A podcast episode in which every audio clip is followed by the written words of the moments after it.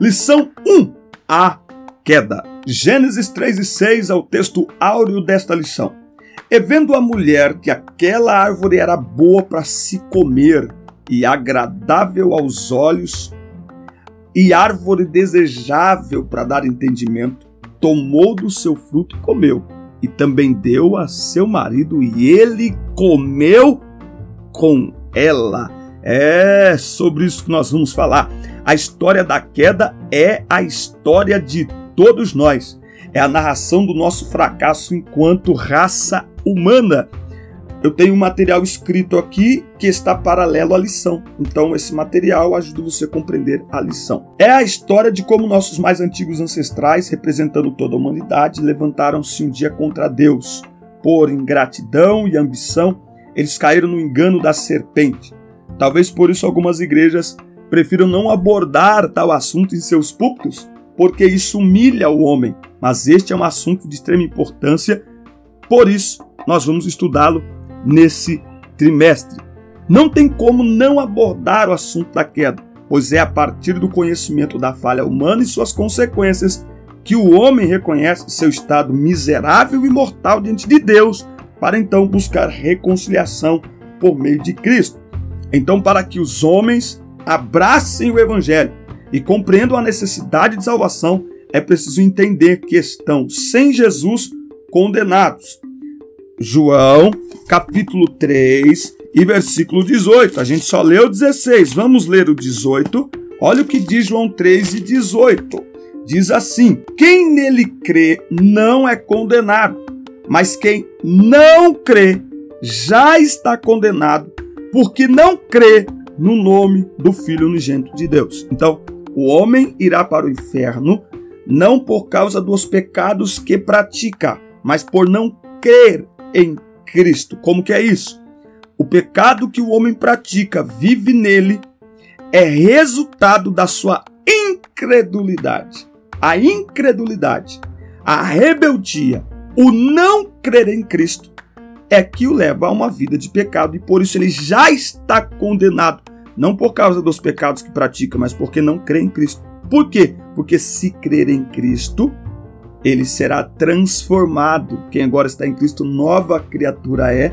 E aí, então, e só então, ele não mais viverá sob o domínio do pecado. Romanos 6, de 11 a 14. Não estará mais sob condenação. Romanos 8. Entende isso? As pessoas irão para o inferno por não crer em Cristo. Não é por causa deste ou daquele pecado. O pecado é efeito da incredulidade. Anote isso Aí, anote isso aí. Se Deus sabia que o homem cairia, por que ele não evitou a sua queda? Essa pode ser uma pergunta que apareça lá na, na sua sala de aula. Fique atento. Bom, Deus criou o homem com total liberdade de escolha e avisou-o sobre os seus limites. Não pode haver obediência se não houver oportunidade para desobediência. Então Deus não criou robôs, ele criou um homem dotado de, da capacidade de escolha. Se o homem tem capacidade de escolha, é preciso que o homem tenha a oportunidade de escolher entre Deus e si mesmo, entre as trevas e luz, escolher o amor de Deus ou rejeitar o amor de Deus. Tópico 1. Tópico 1. História. Deus criou o homem e colocou-os lá no jardim do Éden. Foi lá que Deus colocou o homem, que ele estabeleceu ali como um projeto lindo, um lugar maravilhoso para o homem, onde não havia nenhum tipo de, de tristeza, não havia tipo de angústia, lá não tinha nada, era um ambiente. A queda marcou a ocasião do rompimento entre o homem e seu Criador. O pecado embarcou de vez no mundo e por ele toda a humanidade ficou comprometida. A primeira coisa que acontece quando Adão e Eva pecam, quem pecou foi os dois. A primeira coisa é eles se escondem de Deus. Ou seja, qual é o efeito imediato do pecado? Ele destrói o relacionamento entre o homem e Deus. Não é Deus que se afasta de nós por causa do pecado. Somos nós que nos afastamos de Deus por causa do pecado. É Adão que se esconde de Deus. É o filho pródigo que vai para longe do pai. Não é o pai que se afasta do filho pródigo. Eu costumo dizer que Deus está, a distância de Deus entre ele e o pecador está à distância de um pedido de perdão. Meu Deus do céu. Veja, eles perderam então a comunhão com Deus e por isso a queda pode ser considerada o fato mais dramático da história. Agora, Deus sabia que Adão e Eva pecariam. Por que então ele coloca a árvore no meio do Éden e permite que eles sejam tentados? Porque era preciso que Adão e Eva fizessem uma escolha. Deus permitiu essa tentação. Porque Adão e Eva precisavam demonstrar o seu livre-arbítrio. Deus não quer escravos, Deus quer filhos. Escravos ficam amarrados, filhos ficam porque sabem que são amados, porque querem ficar. Por isso que o plano de Deus ele é perfeito. Ele sabendo que o homem pecaria, ele não evita isso. Ele dá a capacidade e a liberdade de escolher o homem, mas ele promove antes do haja luz o haja cruz. 1 Pedro 1, 18 a 20. A morte de Cristo já estava planejada desde a eternidade. Tópico 2. A criatura contra o Criador. Na história do Éden, três sentimentos são encontrados em Adão e Eva. Três sentimentos são encontrados em Adão e Eva. Eles duvidaram de Deus. Anote isso aí. A maior tática do inimigo é confundir o homem questionando a palavra de Deus. Eles duvidaram que aconteceria o que Deus disse que aconteceria, questionando assim a fidelidade de Deus. Dando ouvidos à serpente, ignoraram a voz de Deus. Essa é a grande questão. Eles não foram lançados fora do Éden porque comeram o fruto, mas porque decidiram, escolheram ouvir a serpente do que ouvir a voz de Deus. O pecado não é comer, é desobedecer a voz de Deus.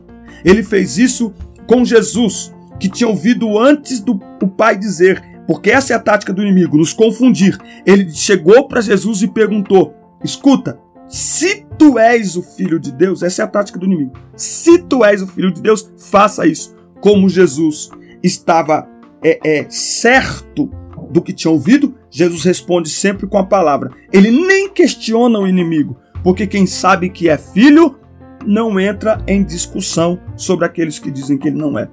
Qual a outra questão aqui? Eles também negaram a bondade de Deus.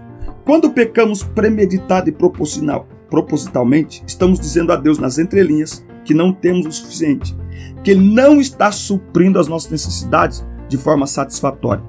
Anote aí: nem tudo que mata nossa fome é alimento. Tem muito veneno com rótulo de comida por aí. Anotou? Nem tudo que mata nossa fome é alimento. Tem muito veneno com rótulo de comida por aí. Então eles negaram a bondade de Deus. Eles também negaram a superioridade divina. Querendo ser igual a Deus, o inimigo perdeu tudo que tinha. E como foi eternamente condenado, ele procura desde o início fazer isso com o homem também. Levar o homem a se rebelar contra Deus e com isso afastá-lo eternamente do Criador. 1 Samuel 15, e 23. Olha só o que diz aqui 1 Samuel, capítulo 15, versículo 23. Porquanto a rebeldia é como o próprio pecado da feitiçaria e a arrogância como o mal da idolatria, porque rejeitaste a palavra do Senhor, ele também o rejeitou como rei do seu povo. Rejeição a Deus. A rebeldia é rejeitar a Deus. E quem rejeita a palavra de Deus está rejeitando a Deus. Por isso que a Bíblia diz: o salário do pecado é a morte. É a morte. Eles negaram a superioridade divina como inimigo. Fez isso e perdeu, ele vai lutar até o último instante para que nós também percamos o nosso relacionamento com Deus. Tópico 3.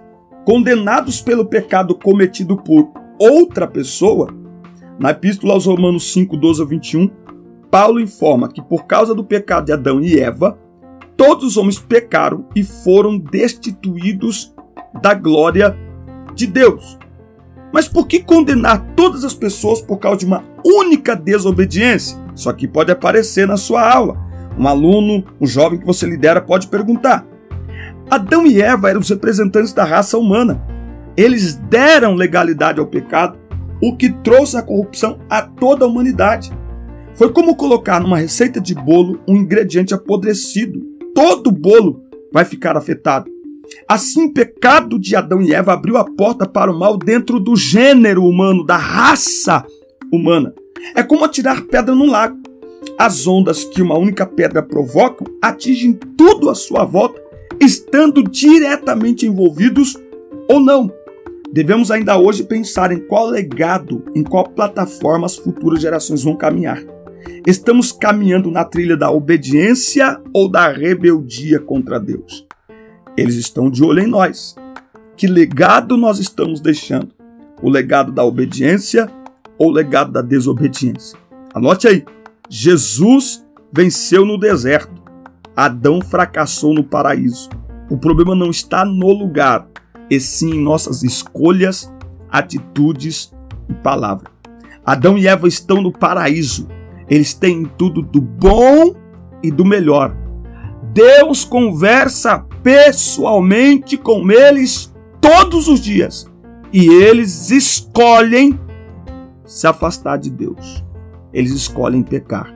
O problema não é o lugar, são as suas escolhas, são as suas convicções, as nossas convicções. Tópico 4. Tópico 4, ele vai falar aqui sobre um peso e uma medida.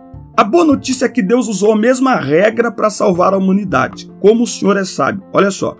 Assim como por uma só ofensa veio juízo sobre todos os homens para condenação, assim também por só um ato de justiça veio a graça sobre todos os homens para a justificação de vida. Deus é maravilhoso. Ele utilizou uma regra desfavorável para nos abençoar e nos salvar. Se com Adão o pecado teve acesso à humanidade, com Jesus a salvação foi outorgada. Um peso e uma medida. Deus é sábio. Deus não é injusto, ainda que pareça, porque dentro do plano divino, Deus, sabendo da queda, preparou o caminho e o meio para a restauração. Gênesis 3 e 15, Lucas 19 e 10. Porque o Filho do Homem veio buscar e salvar o que se havia perdido. João 1 e 29. Eis aí o Cordeiro de Deus que tira o pecado do mundo. Antes de dizer haja luz, Deus disse haja cruz. A salvação não é o plano B de Deus, é o plano A. Ele sabia que o homem pecaria. Isso não fez alterar o seu projeto, pois no seu plano perfeito a restauração do homem já estava incluída. E do contrário, nós nunca conheceríamos o amor de Deus. Então, mesmo o texto de Efésios que diz que os homens são filhos da ira, ele vai dizer: Mas Deus prova o seu amor para conosco pelo fato de Cristo ter morrido na cruz, sendo nós ainda pecadores, Romanos 5 e 8. Efésios 2 e 4 vai dizer: Mas Deus que é riquíssimo em misericórdia, com muito amor que nos amou.